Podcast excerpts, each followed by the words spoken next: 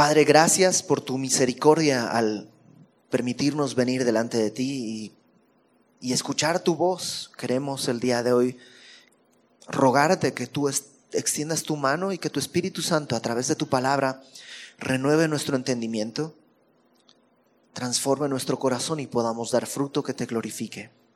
En el nombre de Jesucristo, Señor, te pedimos todo esto. Amén.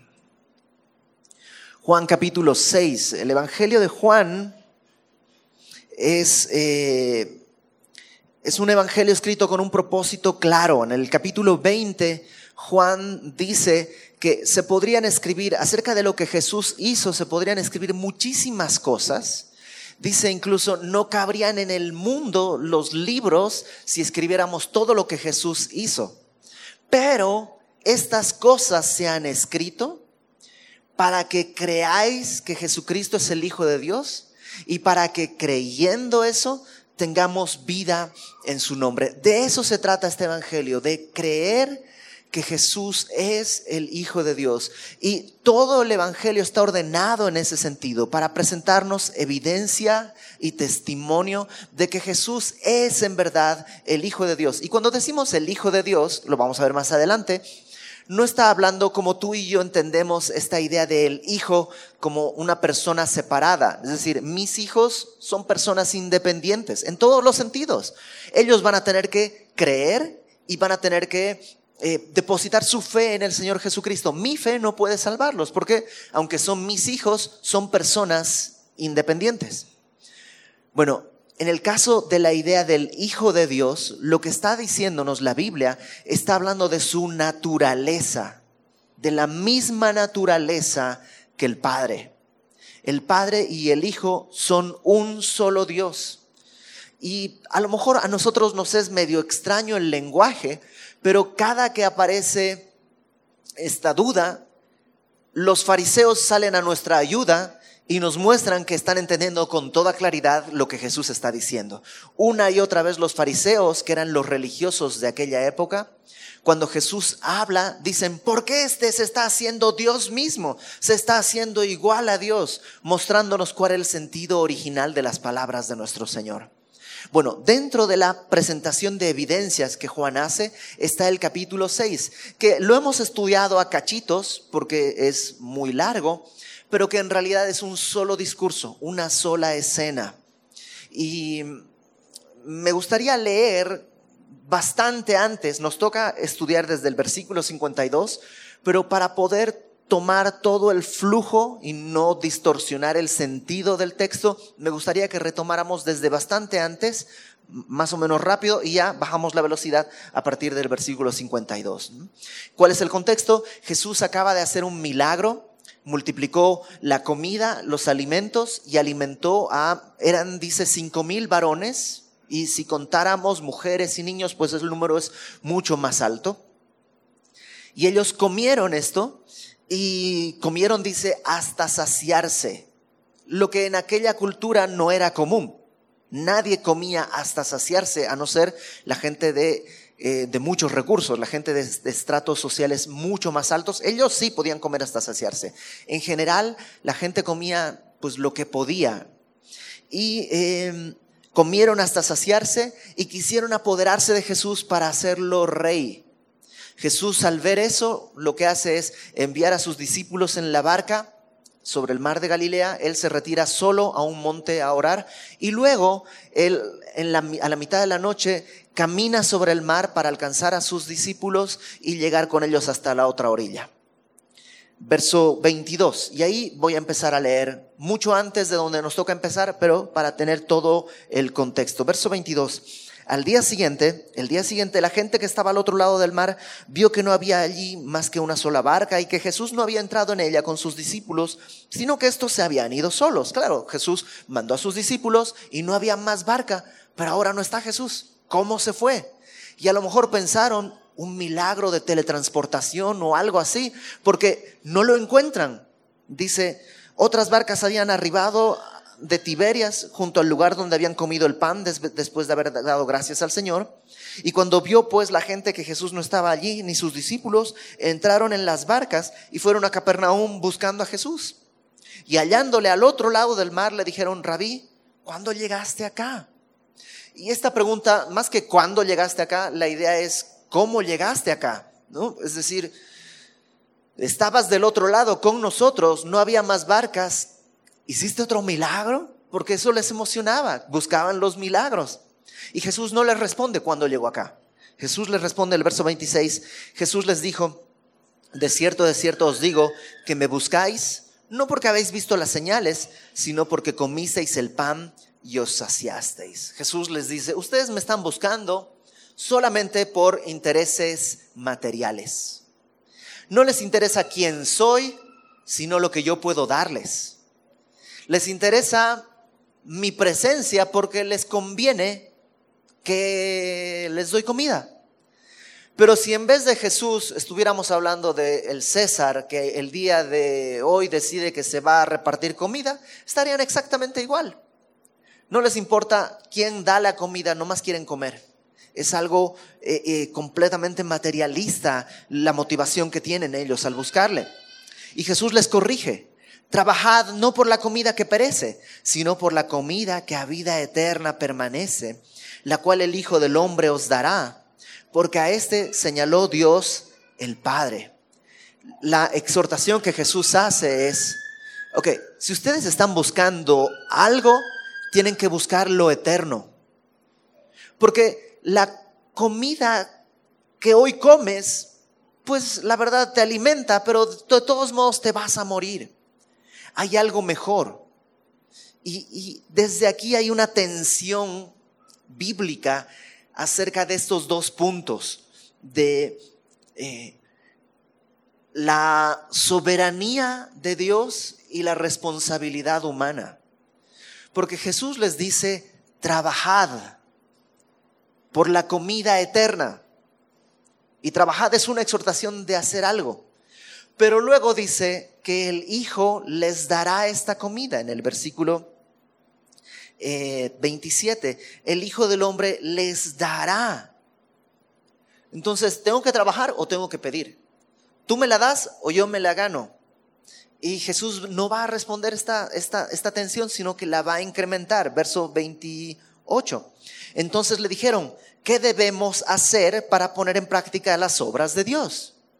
Sí, ok, me dices que trabaje, pero ¿cómo? ¿Qué tengo que trabajar? ¿Qué tengo que hacer? Y Jesús les dice qué es lo que tienen que hacer. Jesús les dijo, esta es la obra de Dios, que creáis en el que Él ha enviado. Ah, ok, entonces no es que tengo que hacer algo, sino que tengo que creer. ¿Qué tengo que creer? Tengo que creer en aquel que Dios ha enviado.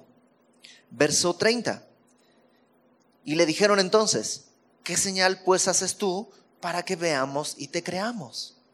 Y es inaudito, ¿no? Acaba de multiplicar los alimentos. Eh, ha, estado sanando enfermos y lo que le dicen es, pues a ver, cómo, ¿cómo compruebas que tú puedes hacer milagros para que te creamos? Y Jesús en su misericordia les responde, ¿no? Bueno, déjame terminar de leer. ¿Qué obra haces? Le dicen. Nuestros padres comieron el maná en el desierto, como está escrito, pan del cielo les dio a comer. Y Jesús les dijo, de cierto, de cierto os digo, no os dio Moisés el pan del cielo, mas mi Padre os da el verdadero pan del cielo, porque el pan de Dios es aquel que descendió del cielo y da vida al mundo.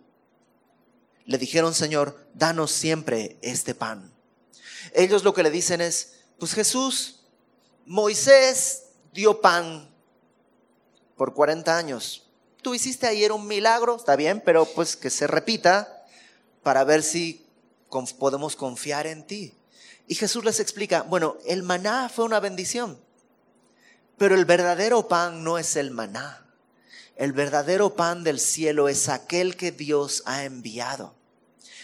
Y hasta este punto, la multitud todavía no entiende que Jesús está hablando metafóricamente. No está hablando de un pan literal que bajó del cielo, sino está hablando de Él mismo. No está hablando de que tienes que trabajar literalmente, sino de creer Y no está hablando de comer literalmente, satisfacer el apetito carnal, físico, sino de algo mucho más espiritual. Pero no, ellos no logran entenderlo. Fíjate versículo 35. Jesús les dijo, yo soy el pan de vida. El que a mí viene no tendrá hambre, el que en mí cree no tendrá sed jamás. Mas os he dicho que aunque me habéis visto, no creéis. Todo lo que el Padre me da, vendrá a mí, y el que a mí viene, no le echo fuera, porque he descendido del cielo no para hacer mi voluntad, sino la voluntad del que me envió. Y esta es la voluntad del Padre, el que me envió, que de todo lo que Él me diere no pierda yo nada, sino que lo resucite para el día postrero. Y esta es la voluntad del que me ha enviado, que todo aquel que ve al Hijo y cree en Él tenga vida eterna y yo le resucitaré en el día postrero. Y Jesús ahí se los dice con toda claridad, ok, yo soy el pan, el que viene a mí, el que cree en mí, tiene vida eterna. El problema de ustedes es que aunque me han visto, no han creído. Y luego hace una promesa. Todo aquel que viene a mí, yo no le echo fuera. O sea, porque alguien podría decir, uy, pues si el Padre tiene que llevarme, ¿y qué tal que no me lleva? Jesús dice, no, el que viene a mí, yo no le echo fuera. Pero luego va a decir, no puedes venir si el Padre no te trae y volvemos a la misma tensión. Ok, entonces, ¿tengo que ir o el Padre me lleva? Y la respuesta es sí. ¿Pero cómo? Pues así. El Padre, si, Dios no extiende su mano en gracia, ninguno podría ser salvo. Pero ahora el Padre está extendiendo su mano y Él está llamando. Y tú y yo tenemos la responsabilidad de escuchar. Ah, entonces, si yo escucho, soy mejor que el que no ha escuchado, este otro no ha escuchado, yo soy mejor, yo sí escuché la voz del Padre. No, porque no depende de ti, sino de aquel a que el Padre llama. Oh, pues entonces no le entiendo. No, pues no se entiende. Así es, esta tensión está en toda la Biblia. Esta responsabilidad humana que a veces se diluye en la soberanía de Dios. Y la soberanía de Dios, que en su soberanía Él hace un llamado y espera nuestra respuesta. Y Jesús no lo explica. Sigamos adelante. Verso 41. Eh, Murmuraban entonces de él los judíos, porque había dicho, yo soy el pan que descendió del cielo. Y decían, ¿no es este Jesús, el hijo de José, cuyo padre y madre nosotros conocemos? Siguen sin entender que Jesús está hablando metafóricamente. Cuando dice descendió del cielo, no está diciendo que yo bajé así, uh, flotando o algo así. Porque ellos dicen, pero si Él es Jesús, desde chavito lo vimos correr ahí, es el hijo de José, de María, lo conocemos a sus hermanas, ¿cómo que descendió del cielo? No logran entenderlo. Jesús les respondió y les dijo, no murmuréis entre vosotros. Ninguno puede venir a mí si el Padre que me envió no le trajere, y yo le resucitaré en el día postrero. Escrito está en los profetas, todos serán todos enseñados por Dios. De alguna manera Jesús está diciéndole, a ver, ¿se acuerdan que en las profecías dice que Dios va a enseñar personalmente a todos? Sí, ok, les estoy enseñando. ¿Qué quiere decir? Yo soy Dios, soy el pan que descendió del cielo. Y ellos todavía no logran entenderlo. Jesús les dice, versículo 45, eh, escrito está en los profetas, serán todos enseñados por Dios. Así que todo aquel que oyó al Padre y aprendió de él, viene a mí. No que alguno haya visto al Padre, sino aquel que vino de Dios, éste ha visto al Padre. De cierto, de cierto os digo, el que cree en mí tiene vida eterna. Yo soy el pan de vida. Vuestros padres comieron el maná en el desierto y murieron. O sea, ese maná era un buen alimento, pero no era tan especial. Era lo mismo que a veces comían codornices también. Entonces era un alimento bueno, nutritivo, pero no era un pan vivo.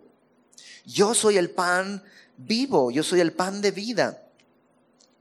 Verso 50. Este es el pan que desciende del cielo para que el que de él come no muera. Yo soy el pan vivo que descendió del cielo. Si alguno comiere de este pan, vivirá para siempre. Y el pan que yo daré es mi carne, la cual yo daré por la vida del mundo. Y si hasta aquí estaban sacados de onda, ahora que Jesús dice, yo soy el pan, y el pan que yo daré es mi carne, la cual yo daré por la vida del mundo, en ese momento la gente se super saca de onda. De hecho, este discurso es un discurso dado por el Señor Jesucristo. Es un mensaje dado por el Señor Jesucristo. Y lo interesante es que Jesús, cuando ve la respuesta de la gente, no se retracta. O sea, ve que ellos están murmurando y no dice, ay, perdonen, perdonen, olvídenlo, olvídenlo, olvídenlo. Se los, se los voy a... Ay, ¿cómo hago para no lastimar sus corazoncitos? No. La verdad es la verdad. Y Él expone la verdad y ellos tienen que adecuarse a la verdad. No puedes adecuar la verdad a la naturaleza humana. La naturaleza humana tiene que ser traspasada por esa verdad. Y fíjate lo que sucede cuando Él dice, eh, mi carne la daré por la vida del mundo. Entonces los judíos contendían entre sí. En el verso 41 murmuraban, en el verso 52 ya están contendiendo, ya es un asunto de pleito, ya están discutiendo unos contra otros. Y como que me recuerda el pleito que traen los calvinistas con los arminianos, los reformados contra los no reformados. Y tú no sabes la Biblia, sí, pero tú no entiendes. Y están peleando y Jesús está hablando allá. Ya nadie escucha a Jesús por estar peleando entre ellos. Y ellos están contendiendo y dicen, ¿cómo puede darnos a comer su carne? Ahora, ojo, Jesús no ha dicho que coman su carne. Jesús ha dicho, yo soy el pan y al final del verso 51 dice, el pan, es el pan que yo daré es mi carne por la vida del mundo. No está diciendo coman mi carne. Y aunque lo hubiera dicho, sigue hablando en un sentido metafórico. Pero ellos no están entendiendo y dicen, ¿cómo vamos a comer su carne? Y Jesús, otra vez, en vez de decir, ok, se los voy a explicar de otra manera, continúa adelante y dice, verso 53, Ok, ¿quieren hablar de comer mi carne? Pues va, les voy a hablar de comer mi carne.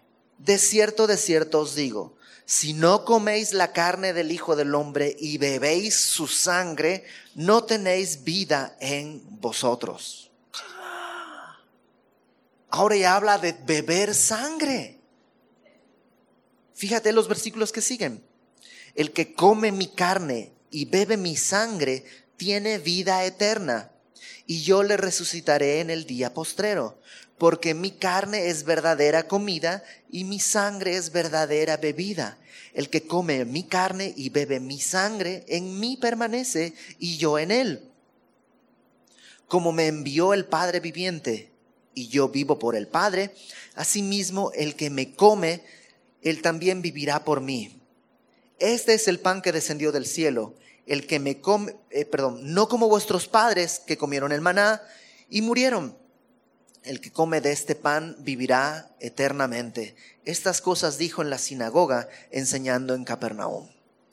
Entonces Jesús me sorprende que no se, no se echa para atrás, sino que continúa y lo pone de una manera mucho más clara. Ahora, ¿a qué se refiere?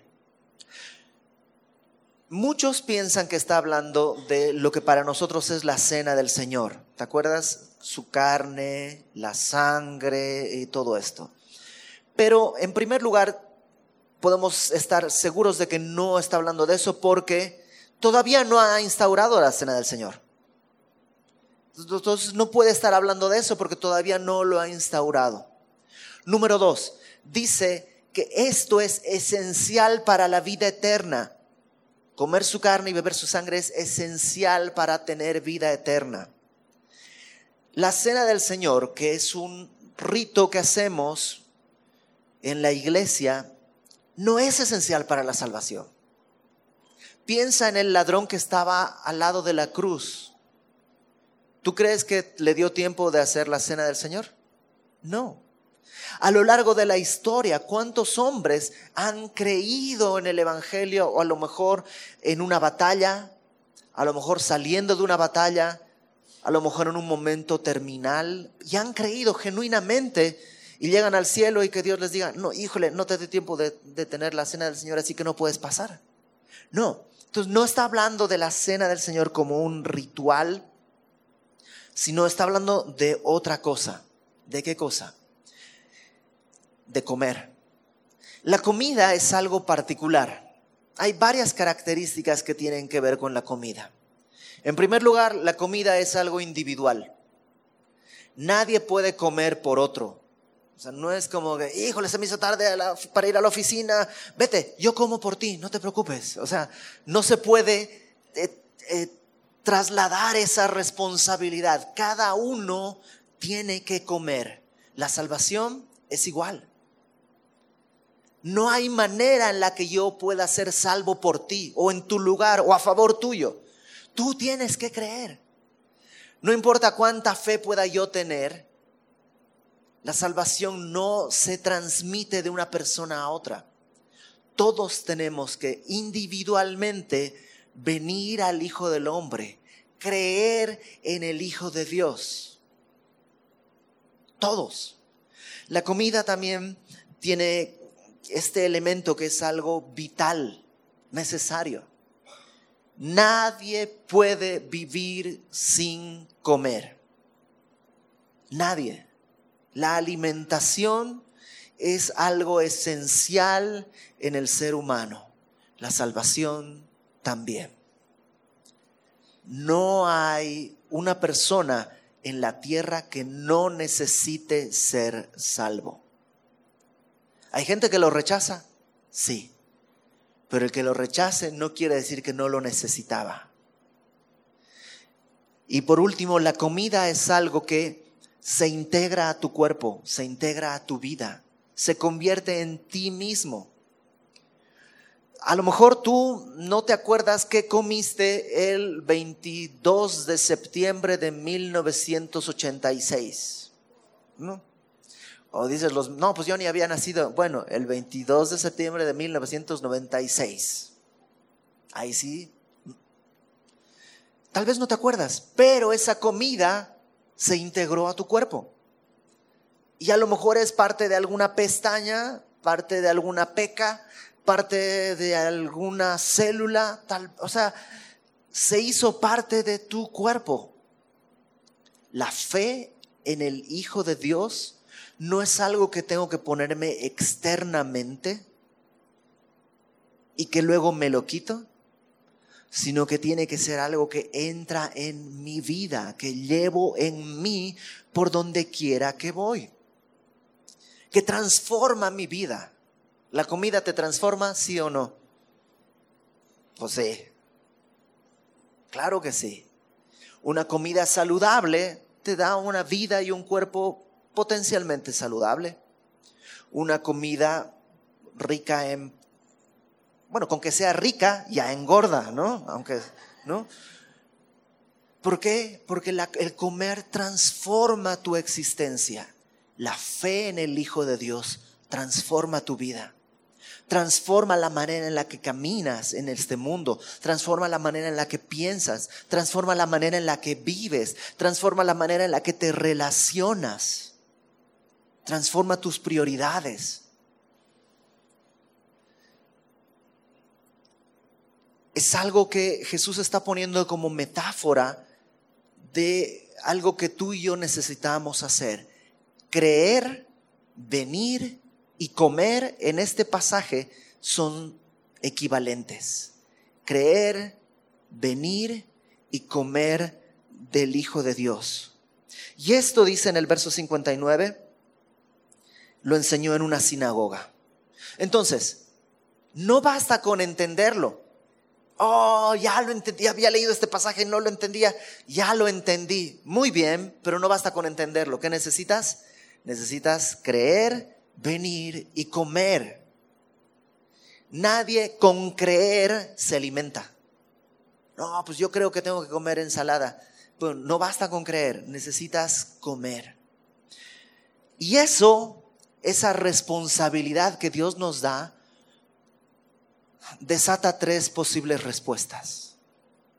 Y tú invariablemente estás en una de estas tres categorías que vamos a ver en la porción que sigue. En una de estas tres tú te tienes que identificar. Verso 60.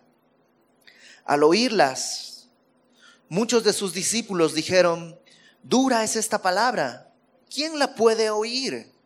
No es dura de escuchar, no es dura de entender, es dura de recibir. Porque lo que Jesús está diciendo es algo muy radical. Y ellos de pronto, wow, o sea, mi vida tiene que ser transformada. Si yo digo que soy cristiano desde hace cinco años y mi vida no está transformada, probablemente no eres cristiano. Tiene que haber cambios. Oh, pero me gusta mi vida como está ahora. Ok, ya estás en una posición, pero lo importante es que no te engañes ellos dicen, oh, esto es muy fuerte. Esto es muy fuerte, no lo podemos recibir. Y Jesús, sabiendo en sí mismo que sus discípulos murmuraban de esto, les dijo, ¿esto os ofende? ¿Les parece muy fuerte?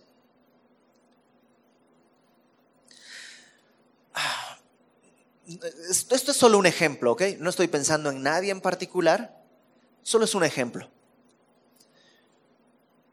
Pero hay gente que si le dijeras, ¿sabes qué? En Cristo está mal que tú estés viendo otras mujeres. No, no saliendo, nomás viendo con un deseo. En Cristo está mal que tú tengas alcohol en tu casa. ¿Cómo crees? Eso es ser muy religioso. Así ha sido siempre en mi casa, en mi familia, siempre ha sido así. Ok, ¿te ofende eso? hay partes de nuestra vida que se están negando a cambiar por la ofensa. Y Jesús les dice a sus discípulos, ¿les ofende eso? Que tienen, que me necesitan, que tienen que comer de mí.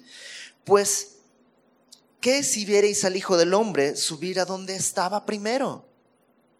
O sea, si les ofende lo que les estoy diciendo ahorita, ¿cuánto más se van a ofender cuando me vean regresar al cielo de donde salí? ¿Cuánto más se van a ofender cuando vean la obra que yo estoy dispuesto a hacer? A partir de esto algunos se fueron. Algunos decidieron marcharse. Y así hay gente en la iglesia que cuando la palabra de Dios les exhorta a abandonar cierta conducta. Vamos a dejar a un lado el alcohol y el, eh, el ver la lujuria, porque puede ser muy obvio. Pero ¿qué tal el chisme? A Dios tampoco le gusta que estés en chismes y que hables mal de otras personas y que... Ya no puedo ver a Pati Chapoy.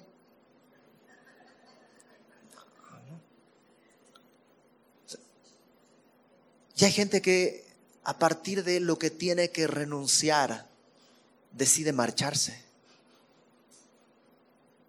Y es trágico. ¿Sabes qué es más trágico? Que a estos la Biblia les llama, verso 60, discípulos. Muchos de sus discípulos dijeron, no, eso es muy difícil. Sus discípulos murmuraban de esto y les dijo, ¿les ofende? Y más adelante vas a ver que muchos discípulos, versículo 66, muchos de sus discípulos volvieron atrás y ya no andaban con él. Entonces, ¿puedo ser discípulo y luego renunciar al Señor? Ah, ¿cómo te digo? La Biblia dice que el Señor Jesús nos tiene en su mano y no va a perder nada de lo que el Dios de lo que el Señor le entregó en su mano. Que esa es la voluntad del Padre, lo acabamos de leer. Que de lo que Él le dio, Él no pierda nada. Pero entre los doce está Judas. Ese es el segundo tipo de persona. Porque están los que creen, están los que no creen y están los que creen que creen. Los que están en el medio. y esos se vuelven atrás. Dice versículo 63, el espíritu es el que da vida, la carne para nada aprovecha. O sea, lo que les está diciendo es, a ver, si habláramos de alimento y de comerme literalmente, pues mi carne es carne y no alcanza para todos. A cada uno le va a tocar un cachito y, y, ya, no alcanza para todos. Lo que da vida no es la carne, sino el espíritu. Mis palabras, lo que yo les he hablado, dice en el verso 63, las palabras que yo os he hablado son espíritu y son vida. Y les dice de una manera muy clara, no estoy hablando que literalmente tienen que comerme, sino que mis palabras son espíritu y vida. Cómete mis palabras. Devora mi mensaje. Hazlo parte de ti. ¿Te acuerdas todo lo que hemos dicho de comer? Que la palabra de Dios se integre a tu vida, que sea tu vocabulario, que sea tu pensamiento, que sea tu brújula, que sea tu camino. Mis palabras son las que tienes que comer, sus palabras. Y es, es este, esta serie de, conceptos que en la Biblia se entrelazan. Porque Jesucristo es qué cosa? El verbo, la palabra de Dios. La Biblia es la palabra de Dios. Las palabras son espíritu. El espíritu inspiró la palabra. Entonces, ¿cómo dónde, está el, ¿dónde está el punto? No hay forma de entenderlo. Solamente sabes que cree esto, recíbelo, intégralo, vívelo. El Señor te va a guardar verso 63, déjame leerlo de nuevo. El espíritu es el que da vida, la carne para nada aprovecha. Las palabras que yo os he hablado son espíritu y son vida, pero hay algunos de vosotros que no creen, porque Jesús sabía desde el principio quiénes eran los que no creían y quién le había de entregar. Entonces Judas no creía, estaba entre ellos, pero no creía. A lo mejor creía que creía. Déjame seguir leyendo. Y dijo, por esto os he dicho que ninguno puede venir a mí si no le fuere dado, si no le fuere dado del Padre. Y una vez más, crea esta atención. Porque dice, algunos no creen. ¿De quién es la responsabilidad de creer? De nosotros. Ah, ok. Pero Jesús dice, y no vienen porque el Padre no los ha traído. Ah, entonces no es mi responsabilidad. Sí, sí es tu responsabilidad. Y nuevamente está esta tensión de la cual la Biblia no nos va a sacar. Porque a veces necesitas entender que Dios te trajo, es su gracia y su misericordia. Y hay veces necesitas que Dios te diga, es hora de que creas. Verso 66. Desde entonces muchos de sus discípulos volvieron atrás y ya no andaban con él. ¿Lo digo o no lo digo? Bueno, nada más entre paréntesis. Hay mucha gente que es como muy supersticiosa, ¿ok? Y la Biblia no es superstición. Porque, ¿qué versículo es en el que dice que discípulos se fueron? El verso 66. ¿Qué capítulo es? Capítulo 6. ¿Viste? 6, 6, 6.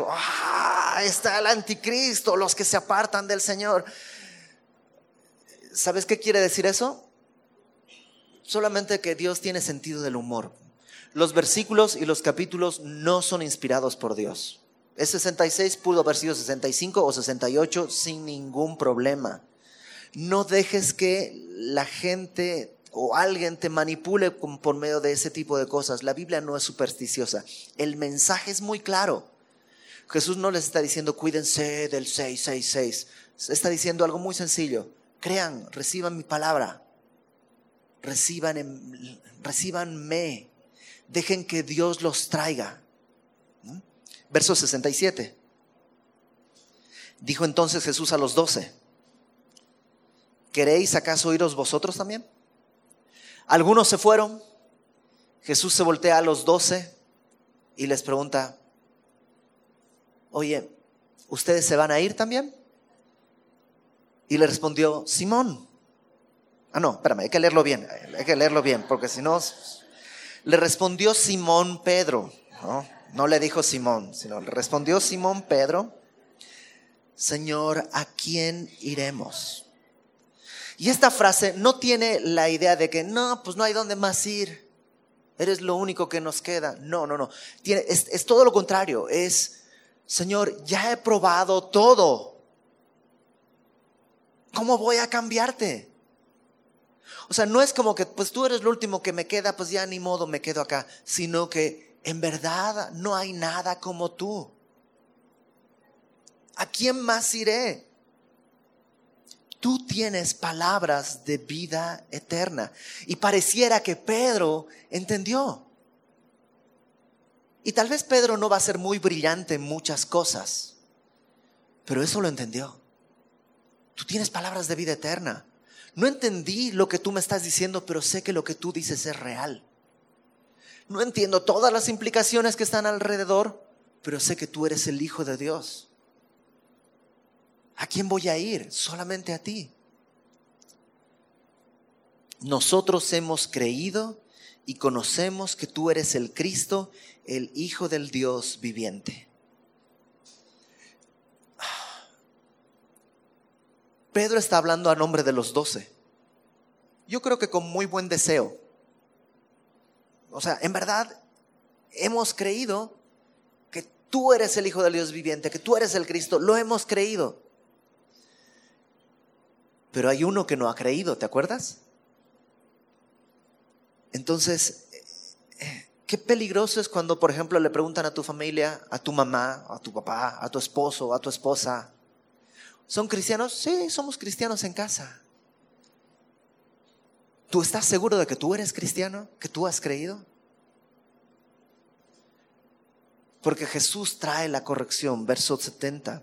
Jesús les respondió, ¿no os he escogido yo a vosotros los doce y uno de vosotros es diablo? No dice el diablo como el sustantivo, como eh, el diablo, sino uno de vosotros es diablo, calumniador, acusador. Uno de ustedes no ha creído. Uno de ustedes no está entre los que han escuchado mi llamado. Hablaba de Judas Iscariote. Iscariote quiere decir de Keriot, es un, pueblo, ¿no? era su apellido, sino es como el nombre de donde salió Judas. Judas era de Keriot, hijo de Simón, porque este le iba, era el que le iba a entregar y era uno de los doce. Y creo que lo que nos muestra este texto con claridad es que las palabras de Jesús pueden ser duras a veces, pero Jesús no va a endulzarlas. Lo que Jesús dice, eso es lo que es. Y el que tiene que adecuar su oído y su corazón soy yo. Ante la palabra de Jesús siempre va a haber tres posibilidades de respuesta. Uno, los que se marchan. ¿Sabes qué? No estoy listo para eso. Mejor me voy. Soy demasiado joven, quiero vivir mi vida. Esas cosas está bien para más adelante. Ahorita quiero vivir mi propia vida. Y eh, son los que se marchan. Número dos, los que se quedan creyendo que creen. Y eso es peligroso. Se quedaron pensando que creían. Y número tres, aquellos que en verdad han entendido que Jesucristo es el Señor. ¿Qué pasó con Judas? Acompáñame por favor a Hebreos capítulo 3.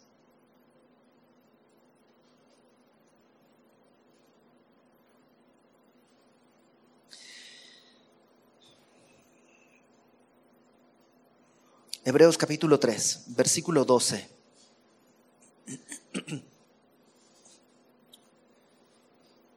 Hebreos 3, 12.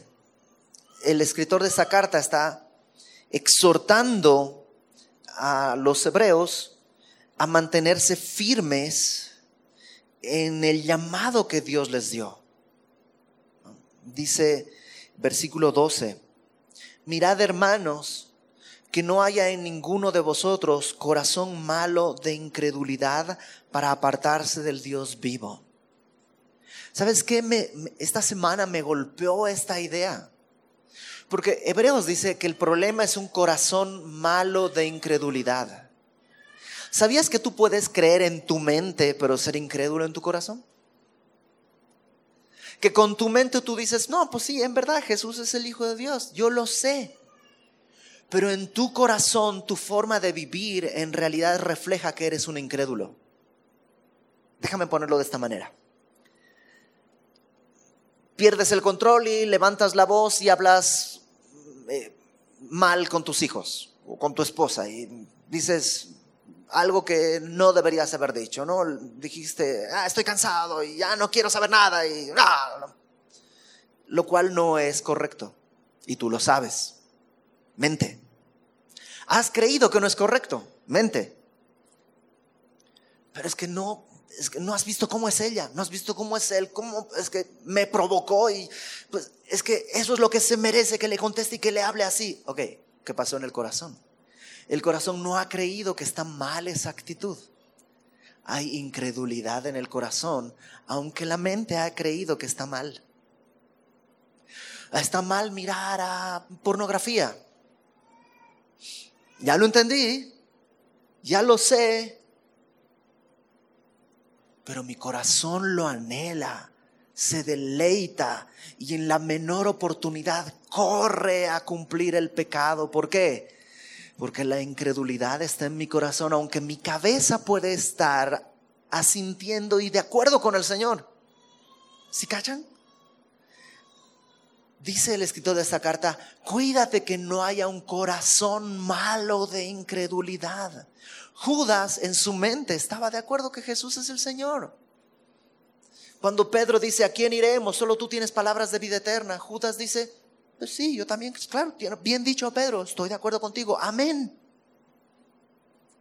Pero en su corazón, él está buscando otra cosa, algo terrenal. Fíjate lo que dice Hebreos capítulo 3, lo que sigue. Antes, exhortaos los unos a los otros cada día. ¿Cada cuánto? Cada día. ¿Por qué cada día? Porque cada día necesito resetear mi corazón, cada día necesito acomodar mi vida. Es como los trastes. ¿Cuándo terminas de lavar los trastes? Nunca. O sea, lavaste los trastes, ay, gracias a Dios, no. Voy a descansar un vasito de agua. ya hay un traste sucio, no. El corazón es perverso. Y mientras estemos en este tiempo, en este cuerpo, en esta vida, nuestro corazón anhela el pecado. Cada día exórdense unos a otros entre tanto que se dice hoy. Y es maravilloso, ¿no? Porque cuando se dice hoy? Siempre. Hagas lo que hagas hoy es todos los días. Hoy es siempre. Nunca te puedes zafar del hoy.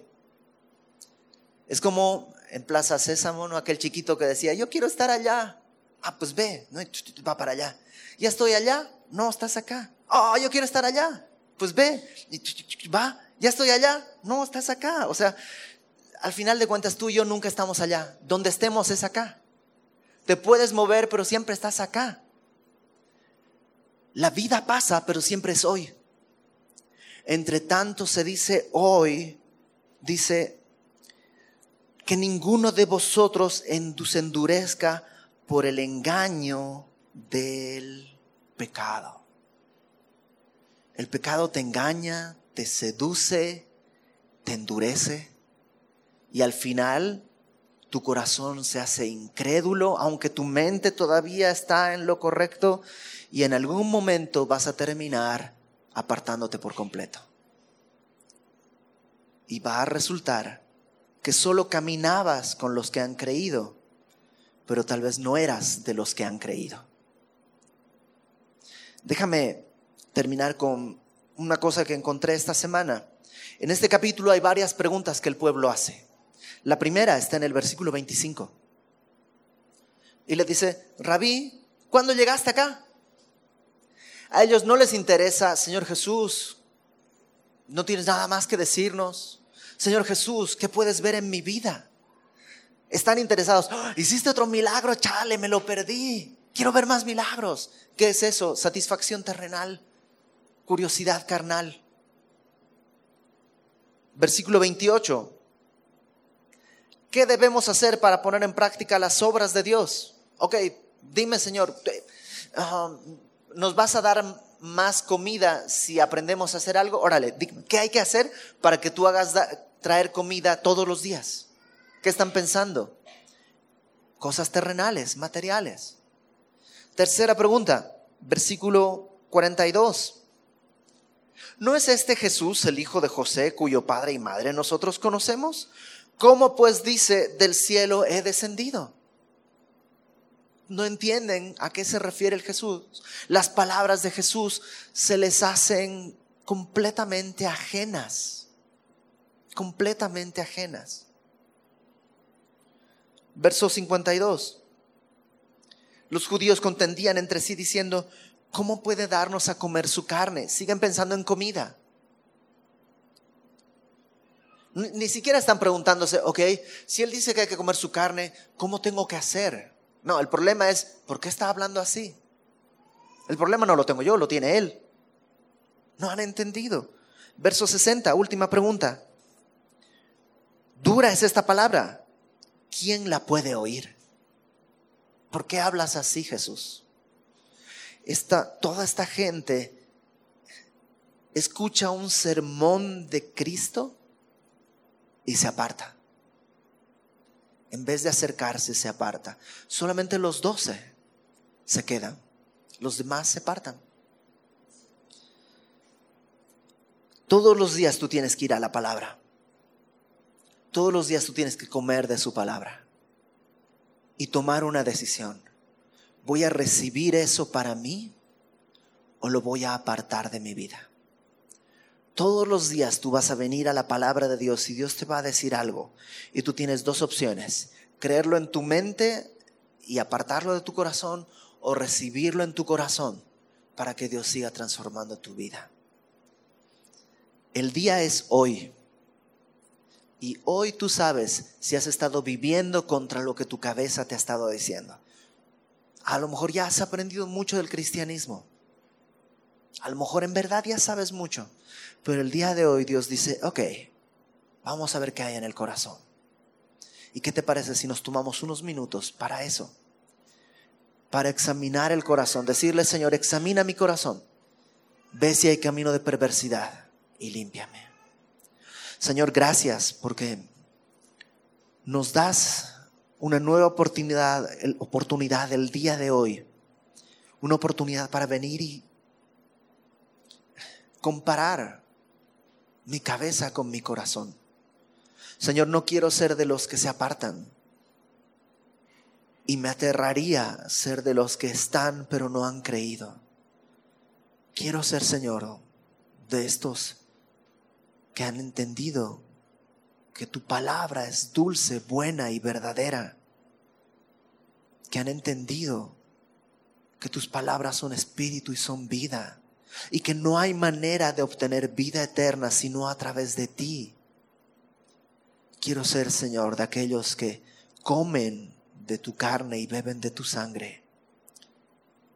Que tú estás ya en mí, en mis pensamientos, en mis acciones, en mis prioridades, en mi vida y en mis afectos. Y entiendo, Señor, que tengo una responsabilidad pero vengo delante de ti a clamarte porque soy incapaz. Y porque si tú no lo haces la obra, Señor, yo no puedo. Extiende tu mano, Señor. Y confiamos en que tu palabra dice que el que está en ti tú no le echas fuera y que tú no vas a perder a ninguno de los que el Padre ha traído.